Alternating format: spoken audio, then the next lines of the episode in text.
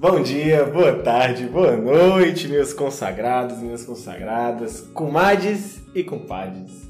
Caminhões carregados de pizza calabresa cebolada com suquinho de maracujá.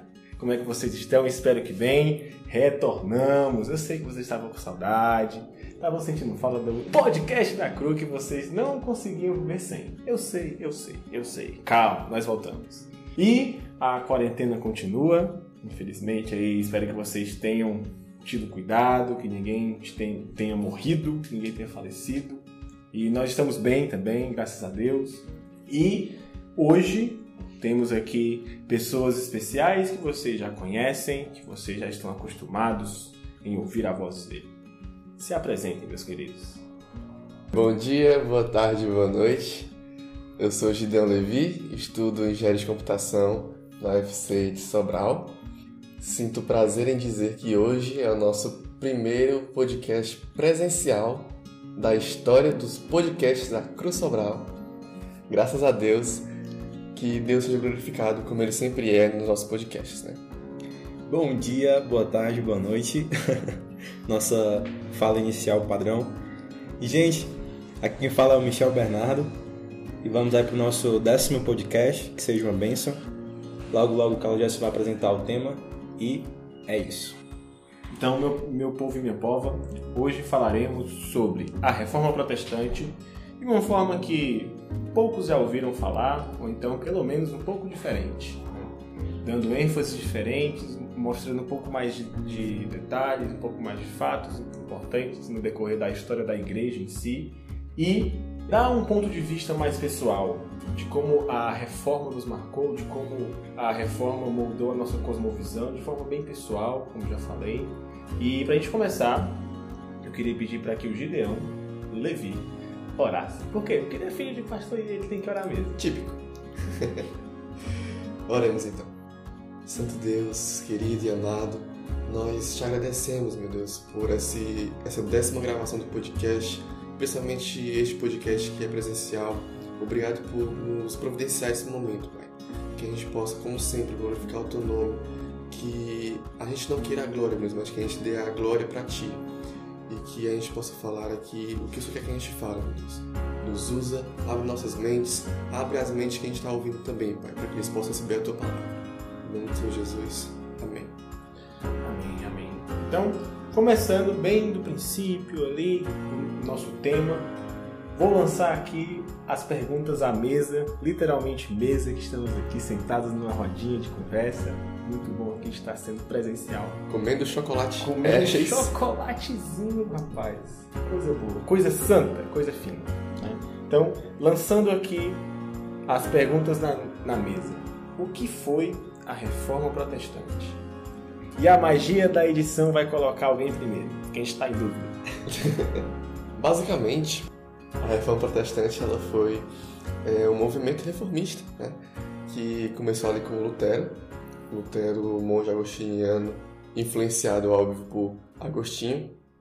E o objetivo dessa reforma foi, óbvio, reformar a igreja católica medieval e com o objetivo principalmente de trazer de volta as escrituras, né? trazer ela de volta ao caminho certo, né? por assim dizer. E como a gente até falou aqui antes de começar a gravação, já existia uma igreja, a gente vai falar ainda um pouco sobre isso, mas é, como muitos protestantes e também católicos devem pensar, é, antes da Reforma Protestante não era um período de trevas no cristianismo. Né? Houveram também é, pessoas ali influentes, pessoas usadas por Deus durante o tempo entre a igreja primitiva e a Reforma Protestante. Né? Então a gente deve sempre considerar isso, e é o que a gente vai falar também um pouco hoje. Né? Vale destacar que a reforma protestante, ela nunca pode ser vista também só como um, momento único, né? Somente um ponto ali na história. Mas quando se fala de reforma protestante, a gente está considerando aí um conjunto de eventos, né? Tanto se referindo a, a Martinho Lutero, mas também a outros reformadores que também foram muito influentes e muito importantes na construção desse movimento. E, é, como já falado, né? o contexto ali da reforma protestante era de, de uma situação muito complicada, de um quadro muito danoso para a imagem da igreja, para a doutrina da igreja. historicamente falando, né, a gente sabe que o momento ali era onde a doutrina da igreja ela permitia a venda de indulgências, a venda de perdão. E isso, biblicamente, que é justamente o foco né, da reforma protestante, isso biblicamente é, é completamente herege, por assim dizer. E é basicamente isso. A reforma protestante ela tem, digamos que, duas facetas, né? Primeiro com relação à salvação e segundo também com, com relação à, à fonte de origem, à autoridade que deveria reger a igreja. E eu espero que a gente possa continuar falando mais a respeito disso.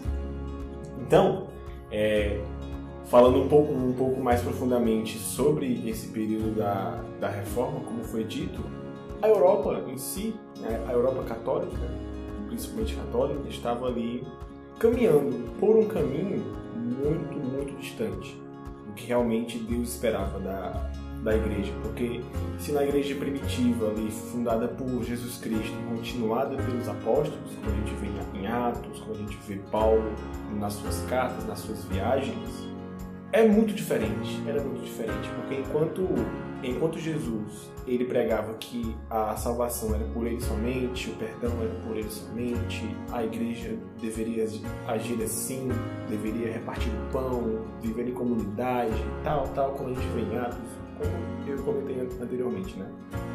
A igreja naquela época da reforma estava indo ladeira abaixo, estava se perdendo grandemente.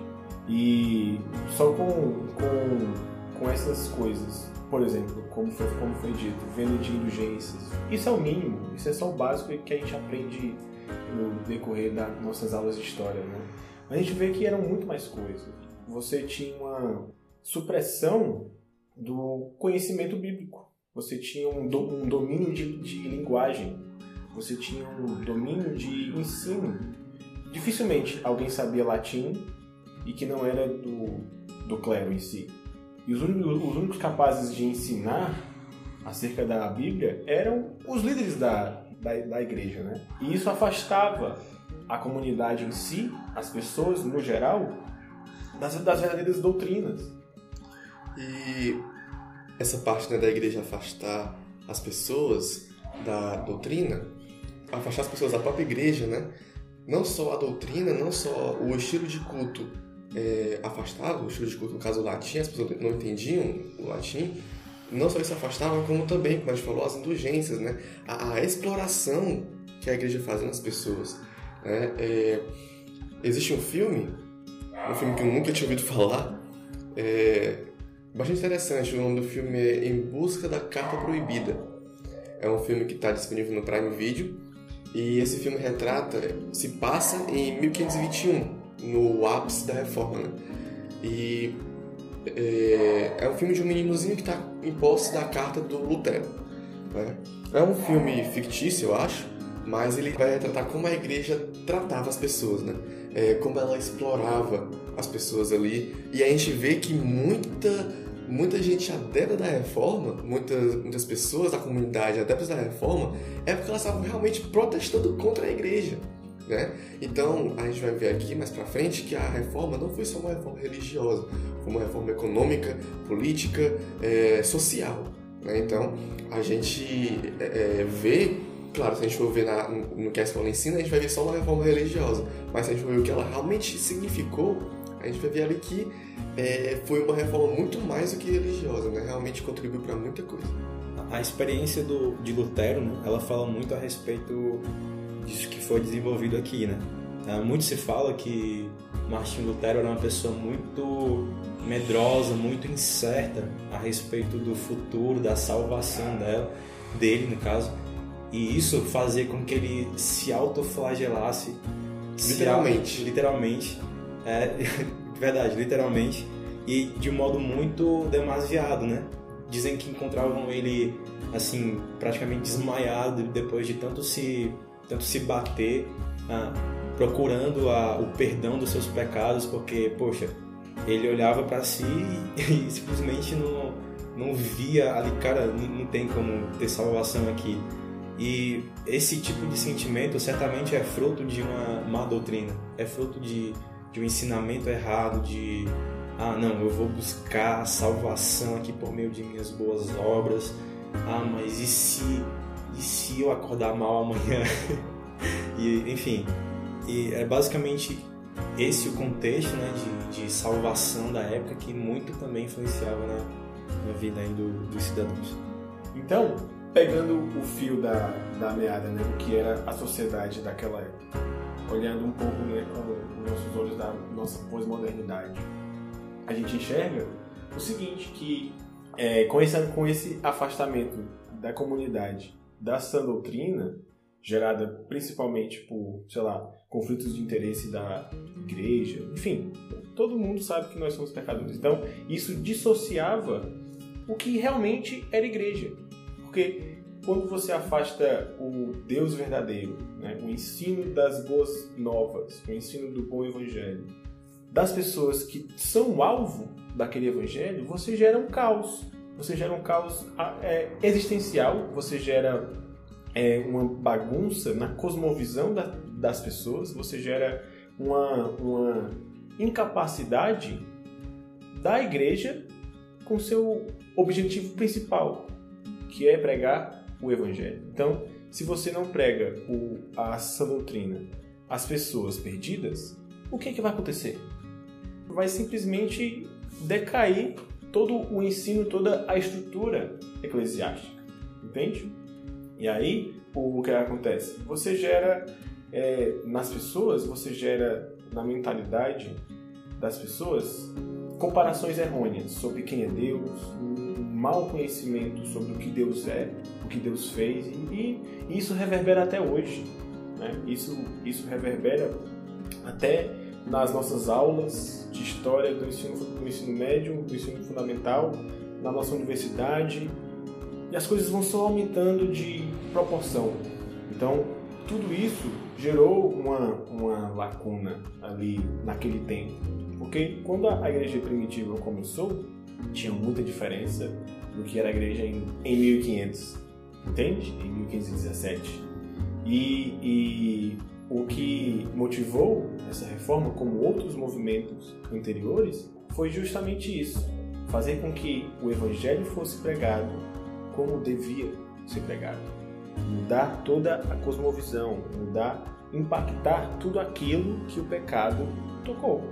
Porque é isso que o, que o evangelho faz. Ele, ele regenera, ele refaz tudo aquilo que, que o pecado destruiu, ou então manchou essa parte aí que tu falou sobre que a, realmente a igreja católica ela deixou de pregar evangelho, né? Por isso que veio também a necessidade da reforma. E como a gente falou também antes, a reforma é constante.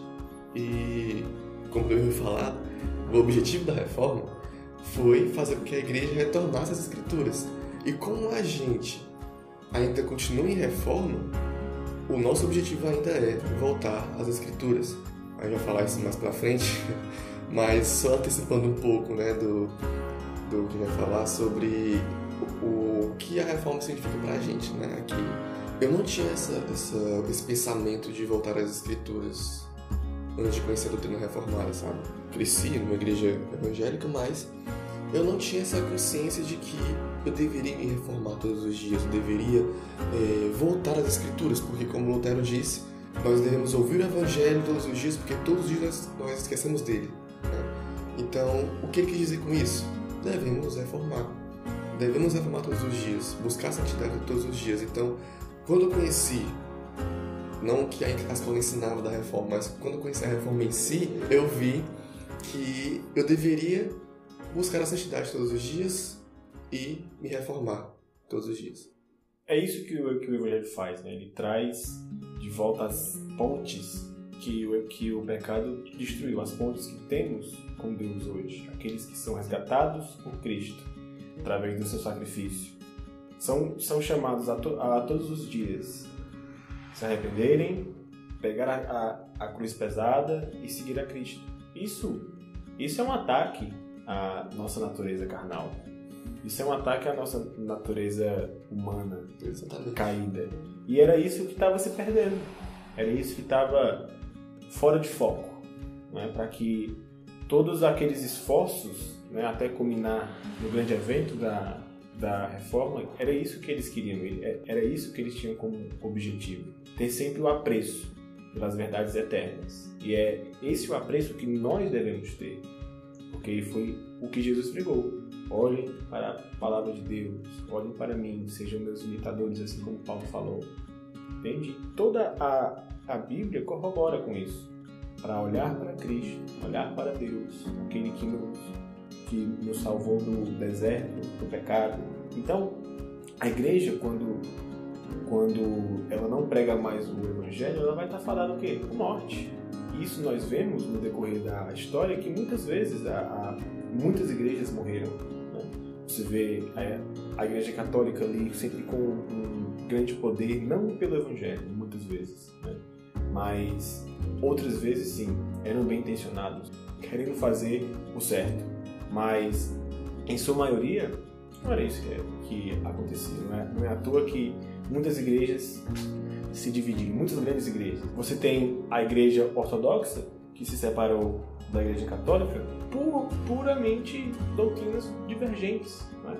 Você tem muitas divisões no decorrer da história porque o Evangelho não era mais pregado, entende? E é assim que, que, que a igreja morre, quando não tem mais Evangelho, entendem? E falando um pouco mais dos impactos da reforma protestante, nós tivemos muitos. Né? Nós tivemos aí na produção literária, não é à toa que uma das coisas que mais acelerou né, o espalhamento da verdade de Cristo para as pessoas foi justamente que na época da reforma havia sido inventada a máquina de prensa, né, tipo uma gráfica, entre aspas, né? Então você tem ali um aceleramento na produção literária, você tem uma, um, um, aumento de, de produção literária, um aumento de, de compartilhamento novas ideias, de livros, de artigos naquela época. Né? Então, isso chegou em, uma, em, um ótimo tempo, graças a Deus. Porque as Bíblias traduzidas para muitos idiomas, não só com Lutero, mas outros reformadores, outros pré-reformadores também, já haviam tido esses, esses esforços. Então isso caiu como uma luva naquele tempo. A Bíblia é muito mais acessível, muito mais clara para muitas pessoas, que agora elas poderiam ler a, as verdades eternas no seu próprio idioma. Entendem? Não só, não só simplesmente um latim da vida. E aí você tem um, impacto na ciência, como fazer ciência, como fazer teologia, como o, o evangelho pode restaurar tudo isso, né? Nosso conhecimento de mundo, aceitar que muitas coisas na vida como, é como em Eclesiastes, né? você vai querer entender a, a, a vida humana, brother, esquece entendeu? Vai chegar um momento que você vai ficar. Não faz sentido. Não faz, não faz sentido, entende? A gente vai chegar na, na mesma conclusão que o escritor pregador. Eclesiastes, né? O pregador. Então, cara, entender melhor as escrituras é entender melhor quem nós somos e para, e para o que viemos. Então, a reforma veio com força, com, com essa abrangência, né? Sobre retornar às escrituras. E os impactos, né, até como a gente falou antes, foram não só religiosos, mas em outras áreas também. Eu acho que não foi, não foi tanto o intuito de Lutero é, impactar de outras formas. Acho que ele queria só é, reformar a Igreja Católica, não criar outra é, igreja, né? Mas como a Igreja Católica não quis, quis continuar com os seus doutrinas, então o jeito foi sair, né? Continuar do jeito certo. Continuar do jeito... Exatamente, exatamente. Nossa, foi boa. Continuar do jeito, do jeito certo. E os outros impactos ali do religioso foram o educacional, né? É, Zwinglio e Calvino principalmente é, influenciaram ali, né? Zwinglio ele criou a primeira é, escola pública, nas né? primeiras escolas públicas, Calvino criou as primeiras universidades públicas, então o conhecimento educacional foi espalhado para quem não tinha renda, quem não tinha poder, que na época né, só quem tinha poder aquisitivo ou quem era do clero poderia ter acesso aos estudos. Teve impacto político, né, a questão de, igreja e Estado que existia na época, e impacto legislativo, que Calvin, né, um grande entendedor do direito, é, ele quando ele foi para Genebra, pediram para ele fazer as leis né, de Genebra de acordo com a Bíblia e tal. Então, teve esse impacto também no legislativo. E na economia também, né? Como a gente também. A escola ensina um pouco até deturpado essa parte. Mas Calvino também, acho que foi ele e, Lutero, né, os dois grandes reformadores. É, na parte econômica, Calvino também influenciou, juntando ali o trabalho sacro e profano. A Igreja Católica ela separava isso, quem trabalhava para Deus é, tipo, é, ganhava mais, digamos, né? Tinha mais status quem trabalhava para Deus e quem trabalhava em outras coisas não tinha tanto status. Calvino pegou e juntou tudo isso, dizendo que todo trabalho glorifica a Deus, aí é, falou que não trabalha não come, enfim, teve tudo isso, então foi um impacto na economia também. Né? E na imprensa também, como o Carlos já falou, então vou me abster desse comentário. Tu falou algo interessante aqui a respeito do sacro e profano, e uma das doutrinas, por assim dizer, que eu acho que a gente tem que ter mais apreço da reforma protestante, digamos que um dos maiores tesouros que a gente tem é a questão do sacerdócio universal, né? que é que é aquela ideia de que os homens agora eles podem exercer um sacerdócio para Deus, independentemente da áreas, da, das áreas que eles estejam atuando, independentemente do, dos locais que eles estejam trabalhando, né? Isso é assim fantástico porque isso causa de fato impactos em todas as áreas, porque agora os cristãos eles vão se envolver com a política, com a economia, com a física, com a, com a ciência, com a matemática, tudo para a glória de Deus. Isso não significa que o conteúdo em si seja um conteúdo religioso, um conteúdo, digamos que no sentido de doutrinar as pessoas religiosamente, mas não, um conteúdo objetivo que vá funcionar para a sociedade, mas que ao mesmo tempo no coração do homem, no coração daquele sacerdote, no seu ali ofício universal, ele está oferecendo para Deus, né? E acho importante também a gente citar alguns impactos na igreja, né? No quesito interno da igreja. Doutrinário. Doutrina, doutrinário, é, consequentemente doutrinário. Que é, por exemplo, o fato de dos monges né, começarem a, a se casar, os Sim. padres começaram a, a, a, se casar. Lutero cita algo assim também tremendo a respeito do casamento. Ele fala que foi muito impactado né, com, com o, a experiência do casamento. Né? E isso é uma bênção, né, porque uh, existe certa, certo equívoco no uso do celibato. Né? Existe certo equívoco ali. Mas acho que é importante a gente, a gente citar também essa, essa questão. Né? E também, é, por fim, acho que o pensamento crítico, né, de modo geral, ele impactou muito e isso também é um, um, um bom tesouro que a gente vai receber aí da, da reforma protestante. Então, pensando um pouco é, na igreja pré-reforma, a gente não pode esquecer do que, do que, a, do que a, acontecia entre o ano zero, o ano que Cristo nasceu, entre ali o, a vida de Cristo, né, a fundação da, da igreja primitiva até 1500. Não é à toa que muitas igrejas foram plantadas por Paulo, por seus discípulos também, por Timóteo, por Tito. Não é, não é à toa que muitas igrejas foram também plantadas por Tiago, por, por outros apóstolos. Né? A gente não tem muito do que é, do que é escrito, porque até onde me vem aqui a memória, existe pouquíssima coisa, né? se não quase nada, sobre é, essas pessoas que plantaram igrejas, por exemplo, na, na região da, nas regiões da, da Europa, da Índia, ali do, do, do Oriente Médio. Nós não temos muitas informações. Mas certamente, certamente haviam igrejas ali. Haviam, igrejas santas, haviam, igrejas doutrinariamente centradas em Cristo.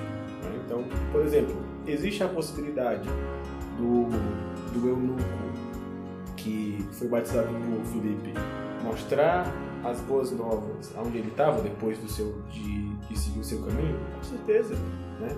A gente pode muitas vezes devagar aqui imaginando o que, que, é que aquele homem poderia ter feito. Claro que ele pode não ter feito nada depois, né? mas e se ele, e se ele tiver feito? Entende? Se ele entendendo as verdades eternas, pregadas por, por Felipe, explicadas por Felipe, através do Espírito Santo. Imagina se, a, aquele homem não começa pregando para um e para outro, e aí Deus faz nascer uma igreja onde ele estava? Não é não? Então, houve sempre igreja, sempre vai haver igreja, né?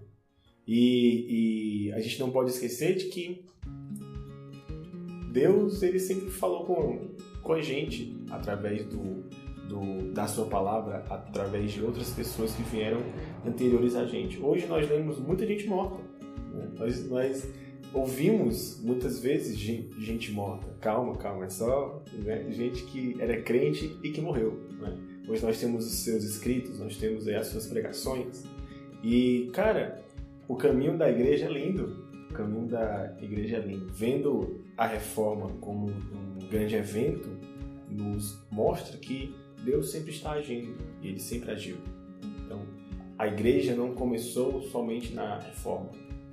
Começou ali com Jesus, seus, seus discípulos, apóstolos, os discípulos dos apóstolos, e assim foi. E chegou até hoje.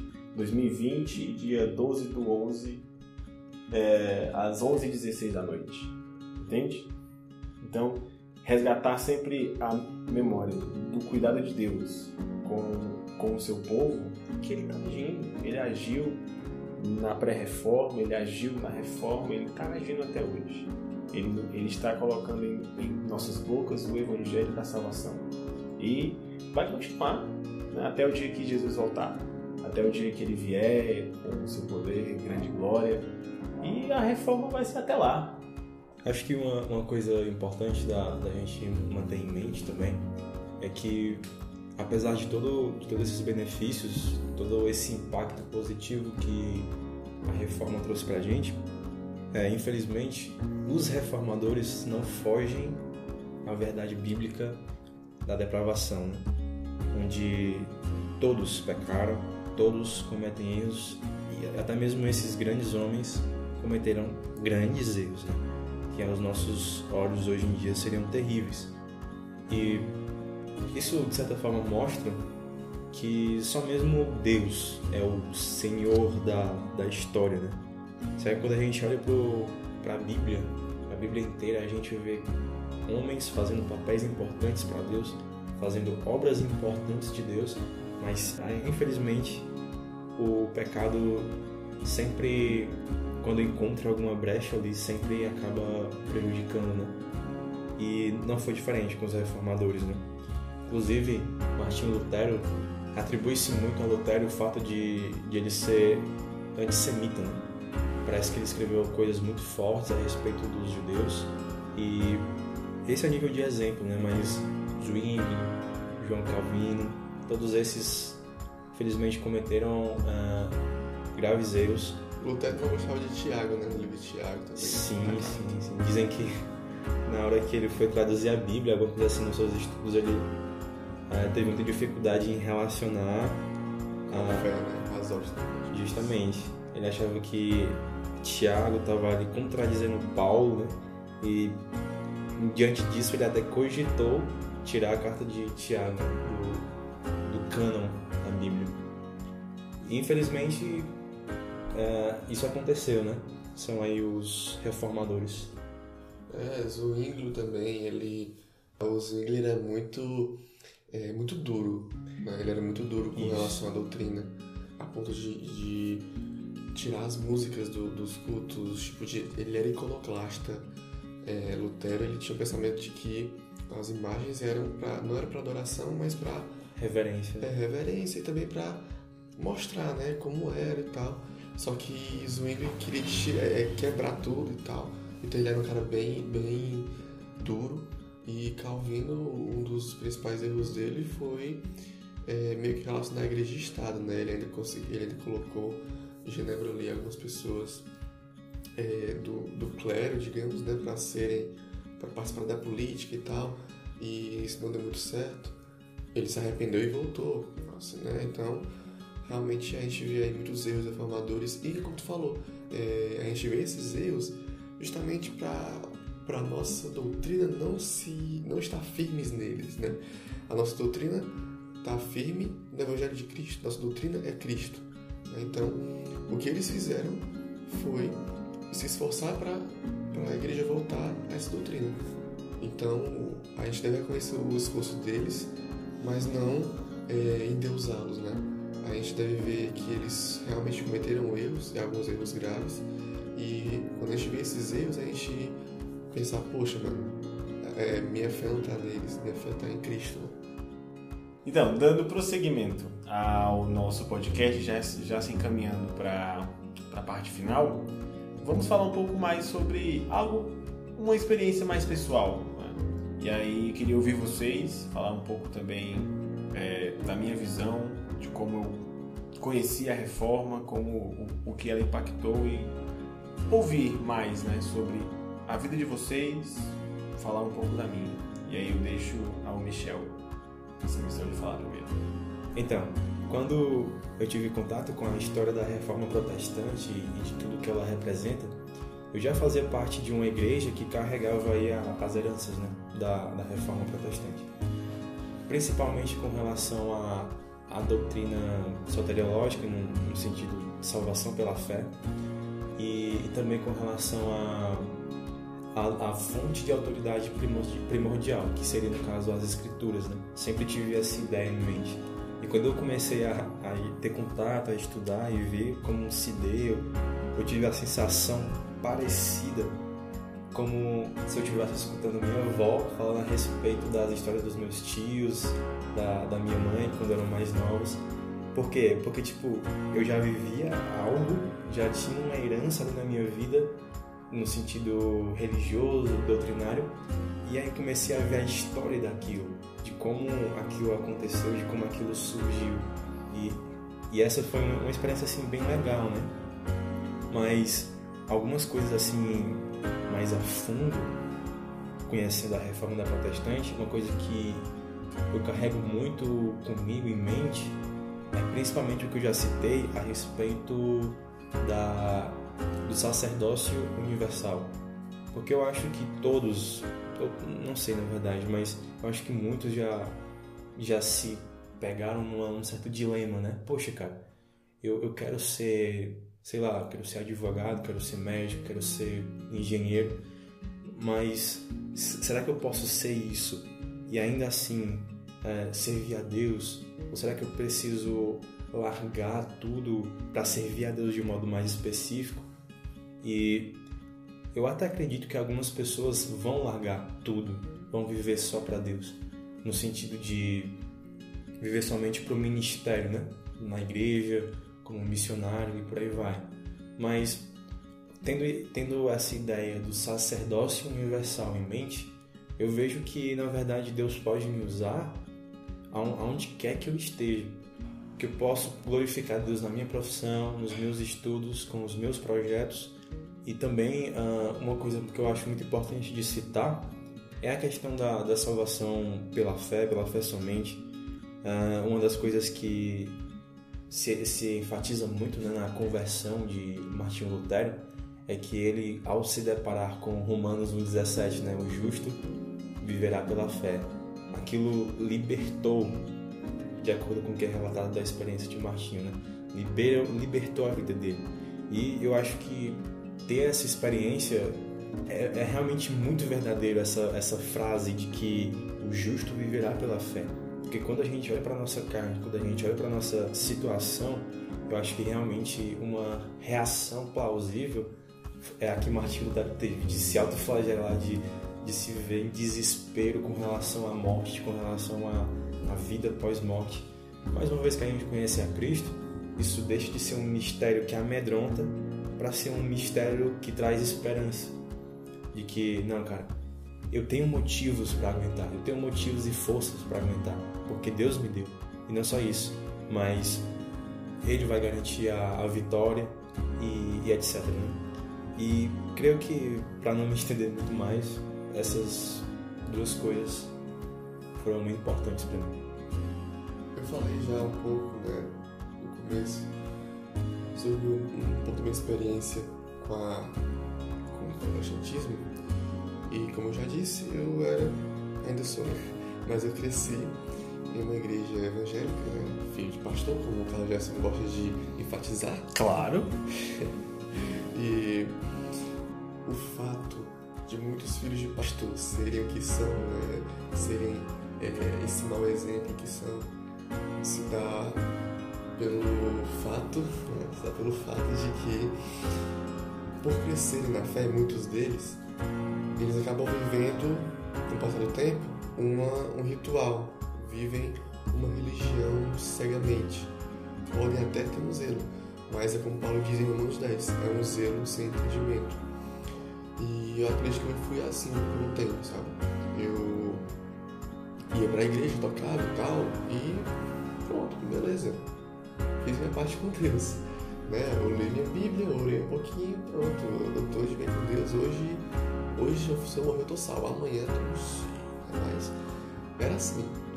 E eu não, eu não ligava, né? Tanto assim, eu, é, é, eu realmente seguia uma religião que não era o cristianismo. Eu me dizia cristão, mas não, não sabia se era. Então, eu comecei, depois de, um, de uma discussão que eu tive com uma amiga, eu vi que sabia de nada da, da minha religião, não sabia nada do protestantismo, né? Então, eu fui começar a pesquisar a, da história, pesquisar a história, e eu vi os cinco solos, né? Solo Fide, Solo Gratia, Solo Escritura, Solo Cristo, Solo Deo Glória. E eu vi, cara, tipo, por que eu não sou assim, sabe?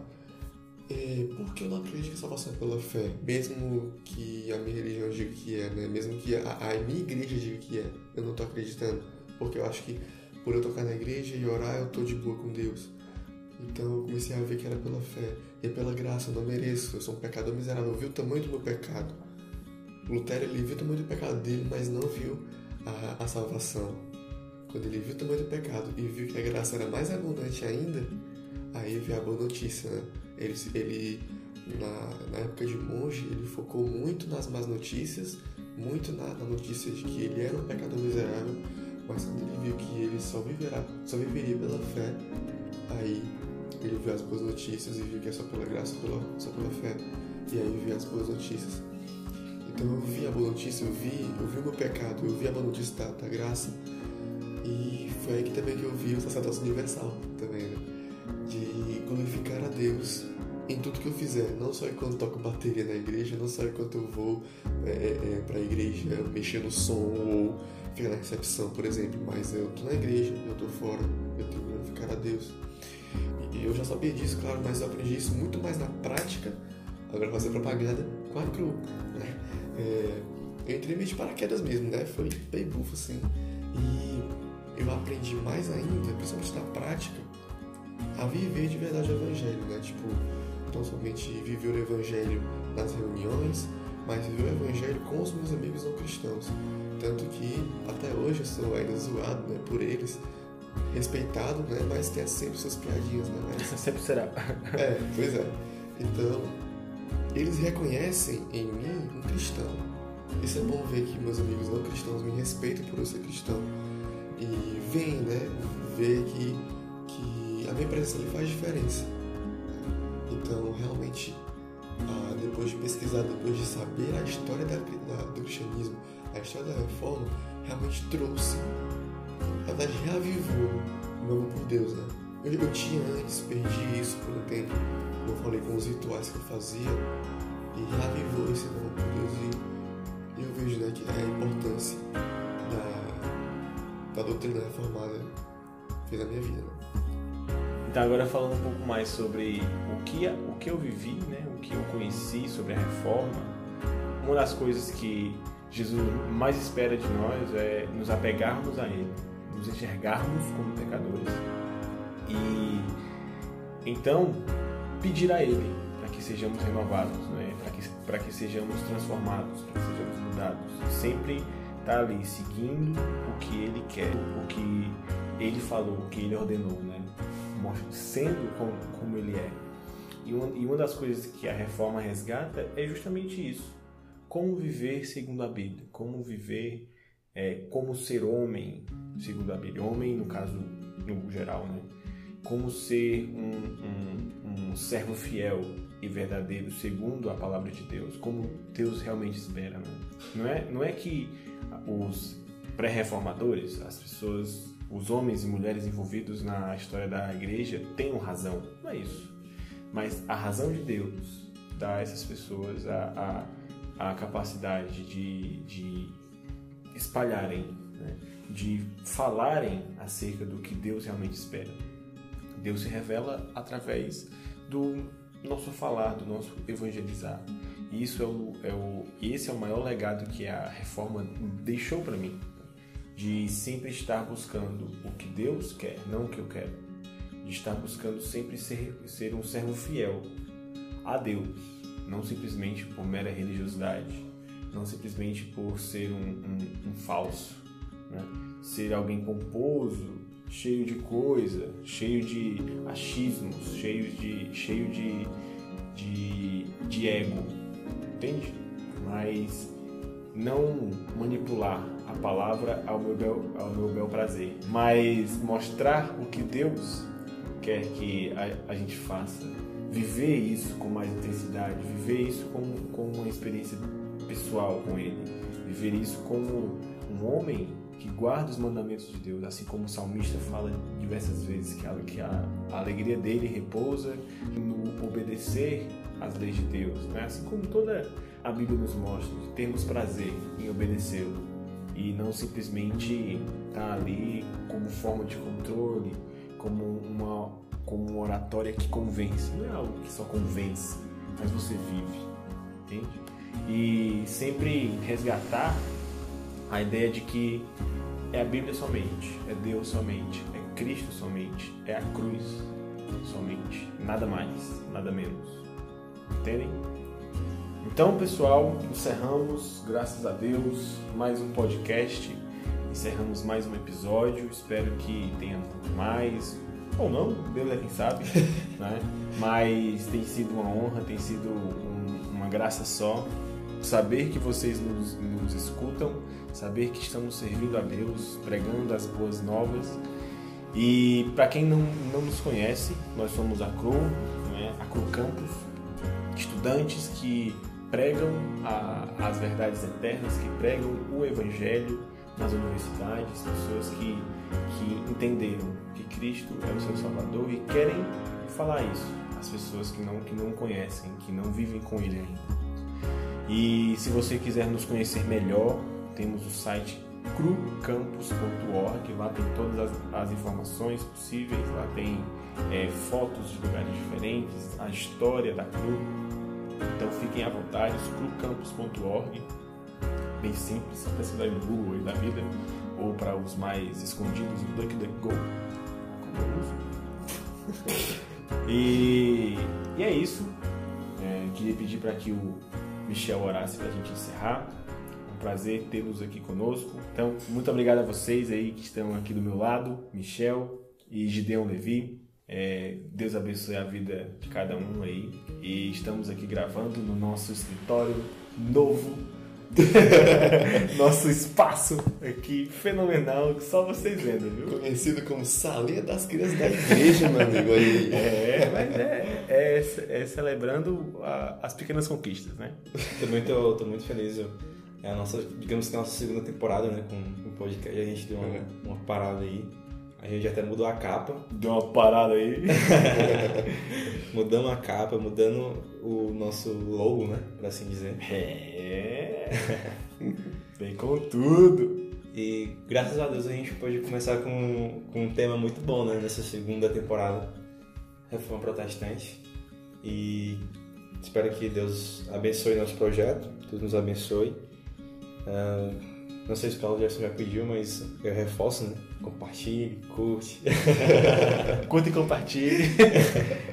Galera, compartilhem mesmo, escutem. Se vocês gostarem aí, podem divulgar nos grupos de WhatsApp, se não, se não gostar, da vida. Se não gostar, compartilhe também. Se não gostar, compartilha também. Mas fala com a gente, diz aí, dá o, dá o feedback. Tem Sugestão contato, de tema. Tem, tem, tem contato aí embaixo aí, talvez no YouTube. Vocês podem estar ouvindo no, no YouTube. E tem o nosso contato, tem nossos Instagrams da vida. E surgiram temas, surgiram melhoras, surgiram qualquer coisa. A gente vai ouvir vocês. É, eu também agradecer aqui né, a Deus, também a vocês, por estarmos aqui na, como eu falei, a primeira gravação presencial, né? Ainda estamos na pandemia, infelizmente, Deus é de tudo, mas é, conseguimos aqui, né, é, gravar pelo menos um podcast aqui presencial. Se Deus quiser, surgirão mais aí, novos temas, com mais pessoas também aqui, mais convidados. Então, Deus é o controle sempre e é sempre um prazer estar aqui. Nosso sonho é ter como convidado grandes pregadores do Brasil, viu? Então Como- já compartilha aí. É, por exemplo. Não, não, assim. Droga. Eu gosto dessa parte. Augusto Nicodemus. Façam chegar isso nele. Oremos. Ah, Santo Deus, Pai amado, Deus querido e santo, nós te agradecemos, Pai, por esse podcast, por essa gravação. Nós cremos, Pai, que tu tem provido do começo ao fim e por isso também nos movemos, Pai. Em nome de Jesus, que tu use essa mensagem, Pai, para falar ao coração de muitas pessoas e que nós, Pai, estejamos sempre dispostos aqui como teus servos, como instrumentos teus, Pai. Abençoe, Deus, este projeto. Em nome de Jesus. Amém. Amém. É isso, galera. Valeu, falou, Valeu. muito obrigado. Até a próxima. Cheiro no cangote.